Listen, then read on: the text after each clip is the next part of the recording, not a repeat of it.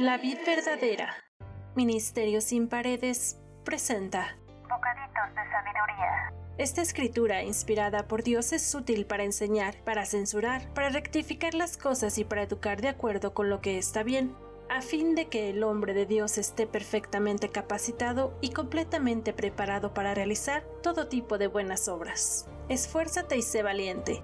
No tengas miedo ni te desanimes, porque el Señor tu Dios está contigo donde quiera que vayas. Sí, donde, quiera, que vayas. Todo lo que estos pequeños audios te revelarán pueden transformar tu vida. Escúchalos diariamente con atención, Bocaditos de sabiduría. que te hacen crecer cada día. Mi vida es un milagro de amor. Me atrajiste con tus buenas, Señor. Cuando más perdido estaba, tu gracia me alcanzó.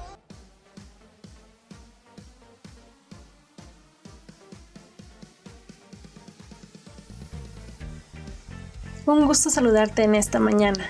¿Crees que el estómago vacío motive el esfuerzo? En Proverbios 16 del 21 al 26 nos dice, los que están atentos a la instrucción prosperarán, los que confían en el Señor se llenarán de gozo.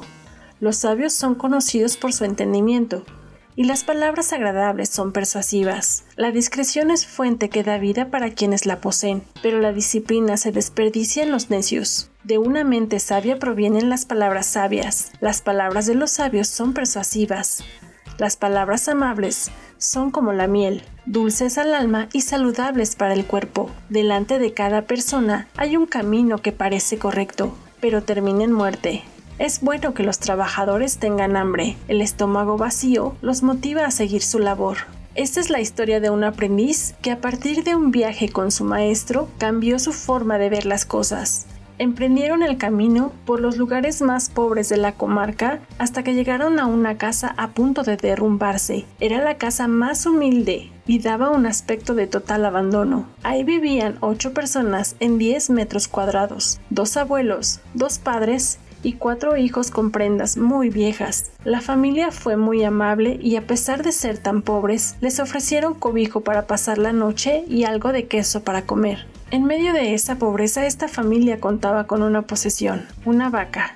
Una vaca que con escasa leche que producía proveía a aquella familia con el poco alimento de algún valor nutricional. Pero más importante aún, esta vaca era la única posesión material de valor con que contaba la familia. Era lo único que los separaba de la miseria total o quizá de morir de hambre. Al día siguiente, muy temprano y sin despertar a nadie, los dos viajeros se dispusieron a continuar su camino. Salieron del hogar, pero antes de emprender la marcha, el maestro le dijo a su discípulo, es hora de que aprendas la lección del día de hoy. Ve cautelosamente y mata con esta daga a la vaca. Maestro, dijo el joven, ¿cómo dice? ¿Qué lección es esta? ¿Cómo podremos dejar a esta familia sin su único sustento?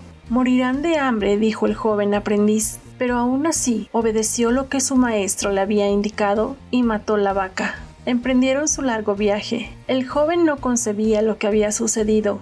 El maestro caminó en silencio. Durante los siguientes días, una y otra vez, el joven era confrontado con la idea de que, sin la vaca, aquella familia seguramente moriría de hambre. Un año más tarde los dos hombres decidieron regresar nuevamente por aquellos senderos a ver qué suerte había corrido a aquella familia. Buscaron la humilde posada nuevamente, pero en su lugar encontraron una casa grande.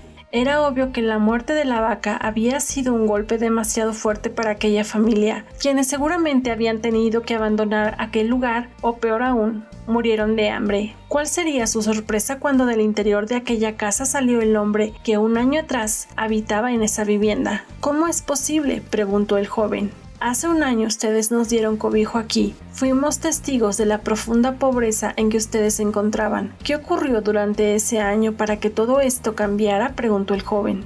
Ignorante aquel hombre de lo que había sucedido por parte del discípulo y el maestro, causantes de la muerte de su vaca, el hombre relató cómo, el mismo día de su partida, algún maleante envidioso había degollado el animal. El hombre continuó relatándole a los dos viajeros cómo su primera reacción ante la muerte de la vaca había sido la desesperación y la angustia, puesto que por mucho tiempo la vaca había sido su única fuente de sustento. El poseer esta vaca le había ganado el respeto de sus menos afortunados vecinos, quienes envidiaban no contar con tan preciado bien. Sin embargo, continuó el hombre, poco después de aquel trágico día decidimos que a menos que hiciéramos algo, muy probablemente nuestra propia supervivencia estaría en peligro. Así que decidimos limpiar algo del terreno de la parte de atrás de la casucha. Conseguimos algunas semillas y decidimos sembrar vegetales y legumbres para que pudiésemos alimentarnos. Después de algún tiempo comenzamos a vender algunos de los vegetales que sobraban y con este dinero compramos más semilla y comenzamos a vender nuestros vegetales en el puesto del mercado. Así pudimos tener dinero suficiente para comprar mejores vestimentas y arreglar nuestra casa.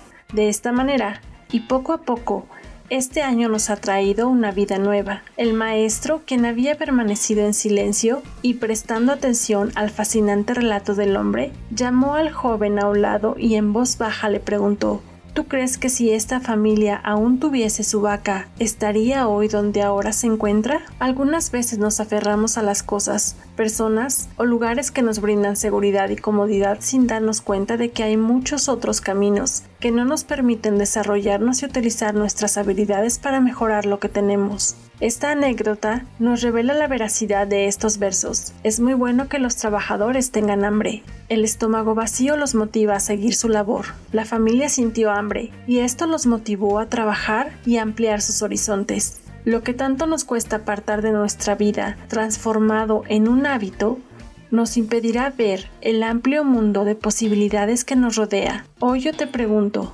¿tienes una vaca que no te deja avanzar? ¿Qué cosa te está manteniendo en estancamiento económico, emocional y espiritual? Deshazte de tu vaca y avanza. Recuerda lo que Dios te dice. Esfuérzate y sé valiente, porque el Señor tu Dios va contigo donde quiera que vayas, y que todo lo puedes en Cristo que te fortalece. Así que hoy te invito a deshacerte de tu vaca, para salir de la condición, sea cual sea en la que te encuentres.